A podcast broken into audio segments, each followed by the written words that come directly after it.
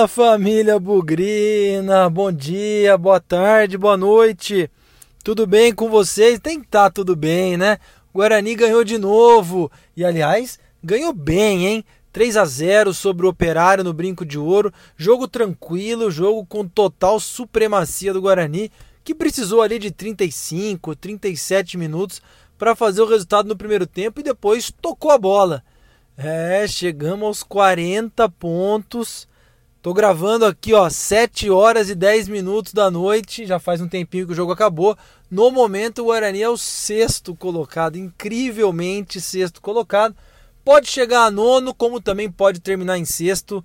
Não vamos saber durante esse Bugrecast, mas o que a gente sabe é que o Guarani soma a sétima vitória seguida dentro de casa, bateu o recorde, a marca lá de 2005, 15 anos de tabu, enfim. Olha, quem viu o Guarani no começo do campeonato e vê agora com os mesmos jogadores, é incrível. E olha, quem tá iludido aí, hein? Eu tô começando a ficar iludido. Tem muito jogo pela frente, tem muita coisa, mas essa vitória da forma como o time jogou e as outras partidas também. Dois jogos sem sofrer gols, os jogadores de ataque se revezando em quem marca gols. Olha, boas perspectivas para o futuro. Mas vamos falar de Guarani 3, Oeste 0, 27 rodada da Série B.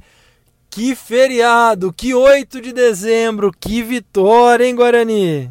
Bugrecast, o podcast da torcida bugrina. E nessa empolgação, já convido vocês para essa quarta-feira, 7 horas da noite, mesa redonda ao vivo no nosso canal no YouTube, 7 da noite, hein? Não vai perder o horário. Vem participar com a gente. Vamos falar da vitória contra o Oeste, vamos falar da vitória contra o Operário, dois jogos, duas vitórias, quatro gols marcados, nenhum sofrido, e também sobre esse ótimo momento pelo qual vive, pelo qual passa o Guarani talvez ali virando a chavinha e oficialmente entrando na briga pelo acesso. Acompanhe a gente de novo, fica aqui o convite, 7 horas da noite, ao vivo no nosso canal do YouTube e tamo perto dos 700 inscritos, hein? Chama mais gente, corre aí para ajudar a gente a ter mais inscritos e a se ajudar também porque chegando aos 700 inscritos a gente sorteará outra camiseta do Bugrecast entre os inscritos. E aproveita também, estamos no Instagram, no Facebook, no Twitter, segue a gente. Você que está vendo no YouTube, deixa o seu like aí no programa de hoje, nesse pós-jogo sensacional e se inscreva também. Já já você pode ser o próximo ganhador da camisa do Bugrecast.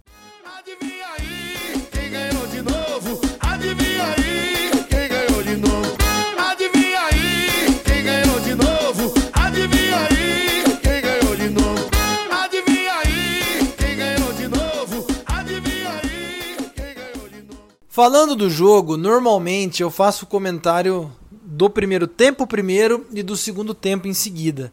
Mas esse foi praticamente um jogo de um tempo só, né? Então eu não vou fazer essa quebra aqui não. Vou falar todo o jogo de uma vez para resumir os 90 minutos contra o Operário. Primeiro, com relação à escalação, acho que nenhuma grande surpresa, né? Bruno Sávio voltou como como centroavante, como falso 9. Bruno Silva voltou ali para a condição de primeiro volante no lugar do Marcelo suspenso. E a zaga com Valber e Didi. Didi reassumindo ali a, a condição de zagueiro. E meio campo, pulei essa parte. Arthur Rezende no lugar do Murilo Rangel. Vagninho assumindo também o lugar do Júnior Todinho. Então, um time com quatro mudanças. E eu comentei no pré-jogo uma preocupação que eu tinha que era como o Guarani se comportaria em partidas em que tivesse o favoritismo antes da partida começar. Me preocupou muito o começo de alguns jogos do Guarani, é, principalmente ali contra o Náutico, contra o Botafogo. Falei um pouco sobre isso. Contra o Oeste já foi diferente, o Guarani já dominou o jogo desde o começo. E eu falei, poxa, como que o Guarani vai se comportar nos primeiros minutos de uma partida em que tem muitos desfalques, mas que é favorito e precisa da vitória? O Guarani se comportou muito bem. Eu lembro de olhar para o relógio ali com 1 minuto e 10, 1 minuto e 20, o Guarani tinha duas finalizações. Até comentei com meu pai, falei, caramba, o time está atacando bastante, muito ali pelo Vagninho, né? O cara que chamou a responsabilidade no começo do jogo. E foi muito interessante, mais uma vez, o posicionamento tático do Guarani, né? marcando ali na frente, ficando com a bola, e o Operário foi praticamente um espectador ali nos primeiros minutos do jogo. O Guarani foi a campo com aquilo que se dispôs a fazer, com aquela questão de ter o controle do jogo, de ter a posse de bola, de ter o domínio, que é como o Felipe Conceição gosta de fazer. Oito minutos já saiu o primeiro gol. Cruzamento do Crispim, cobrança de escanteio. Vagninho subiu bonito, hein? Já escorou ali no canto, fez 1 a 0 para alegria da torcida, para alegria do elenco que mais uma vez comemorando junto, é, mostrando aí união, mostrando que tá todo mundo engajado nessa rodada, nessa jornada é, do Guarani nessa Série B. 1 a 0 logo no começo do jogo, um bom começo, mas o Operário foi para cima, né? Então explorou muito ali as costas do Bidu, Arthur Rezende com alguma deficiência na cobertura, na marcação. É, esse foi o ponto ali mais importante, ou o ponto em que o, o Operário levou mais perigo. Inclusive um chute rasteiro, em que o nosso goleiro Gabriel Mesquita foi muito bem, segurou ali um chute difícil, é, que poderia ali ter levado um perigo maior. Gabriel Mesquita que não foi tão exigido, mas que tem feito aí um bom papel, tem ido muito bem, dado segurança pra gente. 25 minutos, uma uma jogada ali no ataque do Guarani. Crispim, que já tinha dado uma assistência, soltou o pé de fora da área. O goleirão deu rebote e o Bruno Sávio na arrancada ali, a lá Ronaldo Fenômeno na Copa de 2002, aproveitou o rebote do goleiro de bico, fez 2 a 0 pro Guarani. Pô, 25 minutos, 2 a 0 Guarani mandando no jogo. E aí o Operário sentiu, né? Eu já nem me lembro mais se o Vagninho teve uma chance de cabeça quando estava 1 a 0 ou já estava 2 a 0. O Guarani poderia ter feito até mais nesses primeiros 25, 30 minutos. O Operário sentiu o golpe, o Guarani continuou dominando o jogo, soberano, sobrando em campo, sem nenhuma dificuldade, até que numa das roubadas de bola, das muitas roubadas de bola, das triangulações que a gente acostumou a ver ali pelo lado direito, principalmente com o Crispim, com o Pablo, com o Cristóvão, uma boa linha de ataque ali é, do Guarani. O Crispim pegou a bola ali na linha do, do meio de campo, do lado direito, na frente do, do árbitro, do quarto árbitro, e foi indo, foi indo, foi indo. Ninguém desarmou ele, ele também ganhou na velocidade dos marcadores de frente pro gol, só escolheu o canto. Pareceu que bateu um pênalti lá da meia-lua. Fez 3 a 0 olhei pro meu pai e falei, pô, mas tá muito fácil, que jogo esquisito. Guarani não ganha as coisas tão facilmente assim. Mas a verdade é que foi 3 a 0 o primeiro tempo. Poderia ter sido muito mais. Inclusive, o Wagner teve ali umas, uma sensação de lesão, um desconforto muscular. Chegaram até a falar que ele poderia sair. Aguentou firme o primeiro tempo, fez um bom primeiro tempo, mais uma vez mostrando ser um jogador bastante importante para esse elenco. E além da boa atuação do Crispim, setor defensivo ali, como eu falei, sofrendo um pouco pelo lado esquerdo. Acho que o Arthur Rezende não é um cara que vai marcar, então as costas do Bidu podem estar mais sobrecarregadas. O Murilo Rangel, quando joga por ali, tem um pouco mais de força, tem um pouco mais de energia. Fomos pro intervalo com 3 a 0 sempre com aquela pulguinha atrás da orelha, né? Pô, 3 a 0 de repente esses caras fazem um gol, o jogo pega fogo. E tá bom. O Operário até tentou no segundo tempo, os primeiros ali 10, 15 minutos, foi para cima do Guarani, mas boa defesa do Guarani, bom miolo de zaga com Valber e Didi, uma jogada ali que foi perigosa, que o Gabriel Mesquita saiu, espalmou a bola, um cruzamento, tentaram ali uma volta, um novo cruzamento para a área, pro Ricardo Bueno tentar escorar de cabeça, o Didi se antecipou, na minha opinião foi a chance mais aguda que o Operário teve, eu vi a televisão, o próprio Felipe Conceição criticando muito a postura do Guarani no segundo tempo, mas vamos lá, né, gente? É uma sequência de jogos maluca. É uma sequência de jogos contínua aí. Guarani jogou no, na sexta-feira, agora terça-feira de novo. Tem que viajar para Pelotas para jogar no domingo.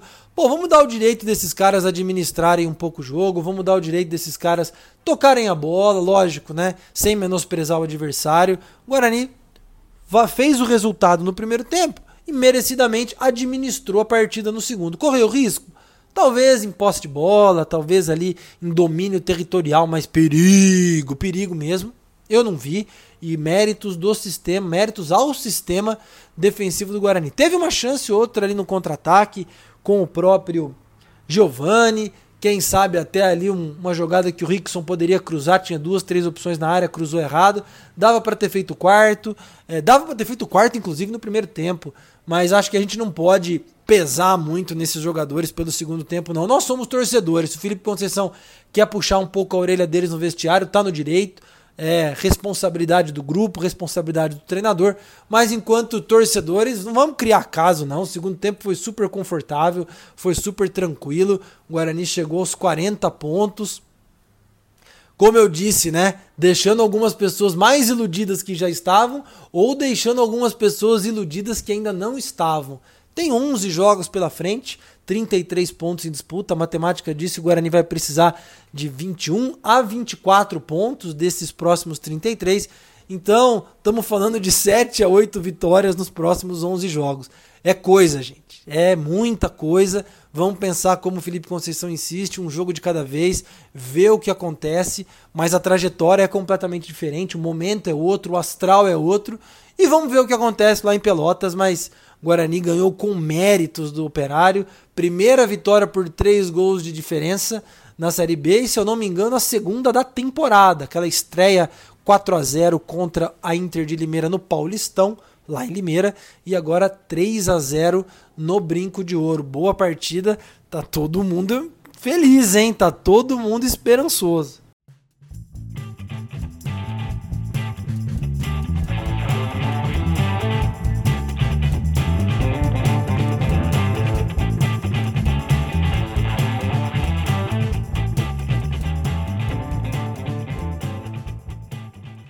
Vamos lá então para as notas do jogo e já vou avisando, hein? Não tem como dar bola murcha num jogo como esse. Alguns foram um pouco mais abaixo, mas não tem condição de falar que alguém foi pior em campo hoje. Todo mundo começa com a nota 6 e aí o desempenho vai dizer se merece mais ou menos. Começando pelo goleiro Gabriel Mesquita. Uma defesa importante no primeiro tempo, um chute rasteiro ali. No segundo tempo, algumas boas saídas pelo alto. Foi exigido, mas não muito. O Guarani atropelou, mas nessas duas defesas ele foi bem, ajudou a garantir o resultado, nota 7. Cristóvão. Cristóvão tem uma característica ofensiva, aliás, tinha nos outros times, que a gente não está vendo agora, e tudo bem.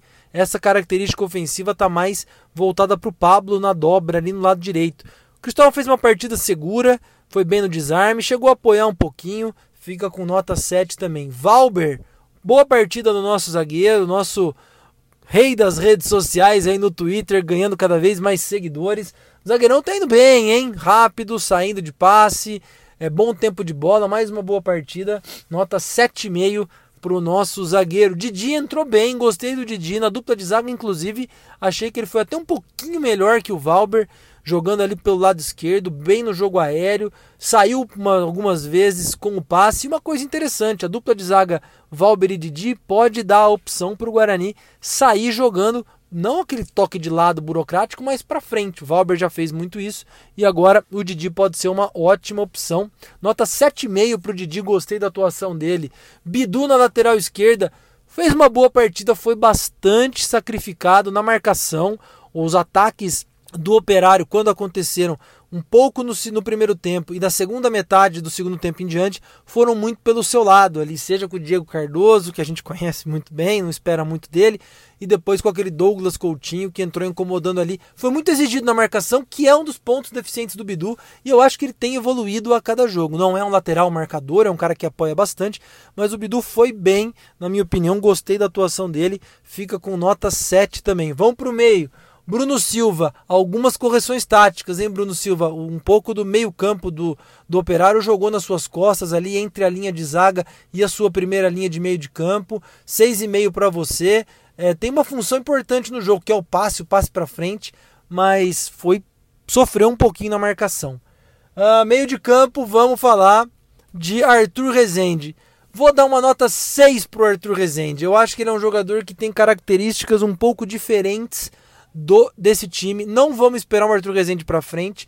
Vamos acompanhar o Arthur Rezende mais do meio para trás ou no máximo de intermediária a intermediária. É um jogador que falta um pouco de explosão, falta um pouco de velocidade, tem um bom passe, mas achei que ali em alguns momentos sumiu do jogo, se desligou no primeiro tempo mais do que no segundo, e deu para ver no segundo tempo ele já um pouquinho mais recuado, não ali como primeiro volante, mas um pouquinho mais recuado, fazendo uma cobertura pelo lado esquerdo. A marcação não é o forte dele, inclusive sobrecarregou um pouquinho as costas do Bidu nesses ataques do Operário, nota 6 para Arthur Rezende.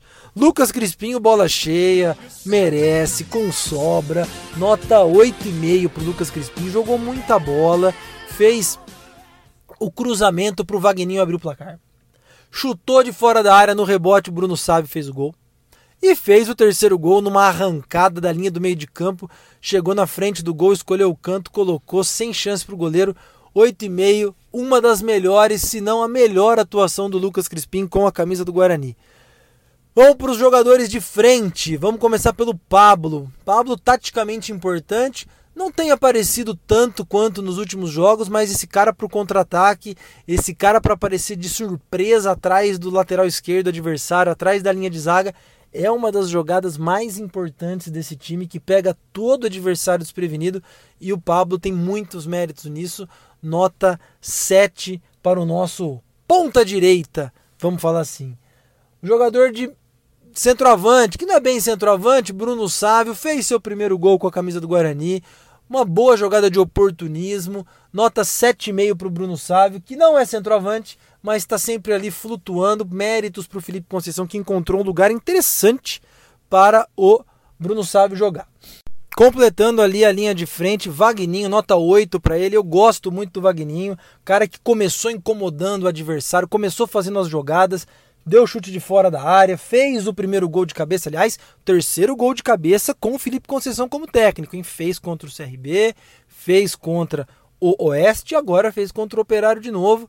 Boa, boa permanência dele aqui, pode ser um cara que vai fazer diferença nessa reta final. Jogou só 45 minutos, mas para mim foi um cara importante no ataque e na cobertura da defesa, uma partida completa do Vagninho. Dos que entraram em campo, Acho que poucas notas para Eliel, para Renanzinho, para Rickson, para o próprio é, Rafael Costa. Giovani, pouquinho abaixo de novo, vai ficar com uma nota 6, teve uma chance de fazer gol.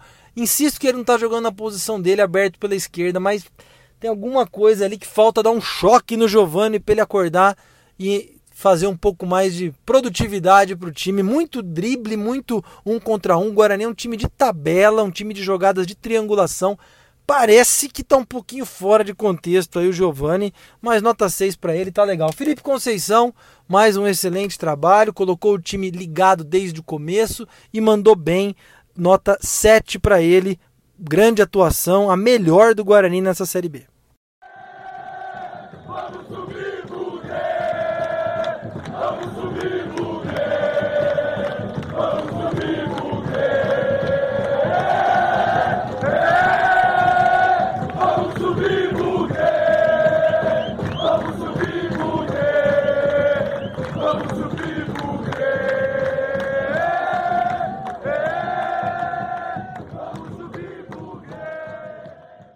tentando projetar aí o jogo já de domingo contra o Brasil de Pelotas lá em Pelotas. Jogo importante, mais uma decisão para o Guarani. Acho que o astral vai elevado. Dois jogos seguidos aí, duas vitórias, nenhum gol sofrido, quatro gols marcados. Mas nada disso é garantia que o Guarani vai ganhar lá em Pelotas. Aliás, poucos times desses que estão aí na parte de cima da tabela e que brigam conosco ganharam do Brasil lá. Se eu não estou enganado, só a Chapecoense ganhou lá. Eu lembro de empate do CSA, eu lembro de empate até do nosso rival. Cuiabá tomou 3 a 0 lá, o próprio Cruzeiro perdeu em Pelotas. Então, quando a gente fala em jogos que fazem a diferença na campanha, que de repente podem dar algo mais é, na campanha, esse é um deles. É, vou deixar para dar um pouco mais de detalhe no pré-jogo. Agora é hora de descansar todo mundo, é hora de acompanhar o próprio Brasil que joga contra o Náutico nessa quarta-feira. É, Brasil que vem de uma goleada sofrida para o Cruzeiro de 4 a 1 É hora de observar o adversário. Lado bom: Chegar a Pelotas é sempre uma logística muito complicada. Nós jogamos na terça, é, temos que pegar um voo provavelmente até Porto Alegre, de Porto Alegre até Pelotas. Existe um voo de Campinas que vai direto para Pelotas pela Azul. Eu não sei se é esse o contrato que o Guarani tem, mas jogo, jogamos na terça e o jogo é só no domingo.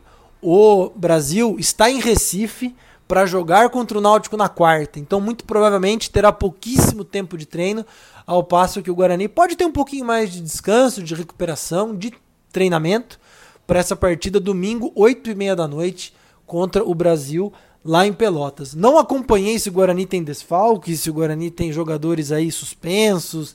É, a grande dúvida fica com relação aos supostamente lesionados, né? Ou poupados. A gente não sabe bem a gravidade do Murilo Rangel, joelho, o Júnior Todinho também não sabemos a condição clínica dele, mas tem alguns dias aí para quem sabe reabilitá-los, colocá-los no banco de reserva, quem sabe, porque depois tem mais uma sequência de dois jogos em casa. Hora de descansar o elenco. Felizmente a gente fez 3 a 0 no primeiro tempo e até conseguimos descansar um pouquinho mais no segundo tempo. E vamos ver o que, que a sorte nos reserva para domingo. As expectativas estão começando a crescer. O Guarani está arrancando na hora certa. Vamos ver o que vai acontecer nesses próximos 11 jogos. Lembrando, Brasil fora de casa depois duas partidas consecutivas no Brinco de Ouro. Quarta-feira, se eu não me engano, contra o Confiança e no outro domingo contra o Figueirense no Brinco de Ouro também. Então, olha como é importante esse jogo lá em Pelotas também, até para a sequência do campeonato. É isso, vamos comemorar, temos alguns dias, inclusive o final de semana, né?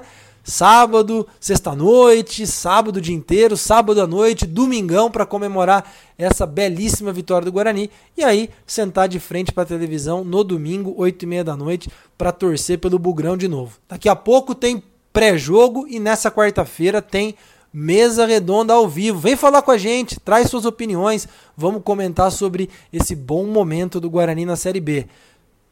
Tem mesa redonda na quarta, tem jogo no domingo e nunca podemos esquecer que na vitória ou na derrota, hoje sempre Guarani.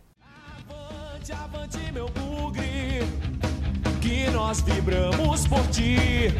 Na vitória ou na derrota, hoje, sempre, Guarani. É Guarani, é Guarani. É Guarani. Guarani. Guarani.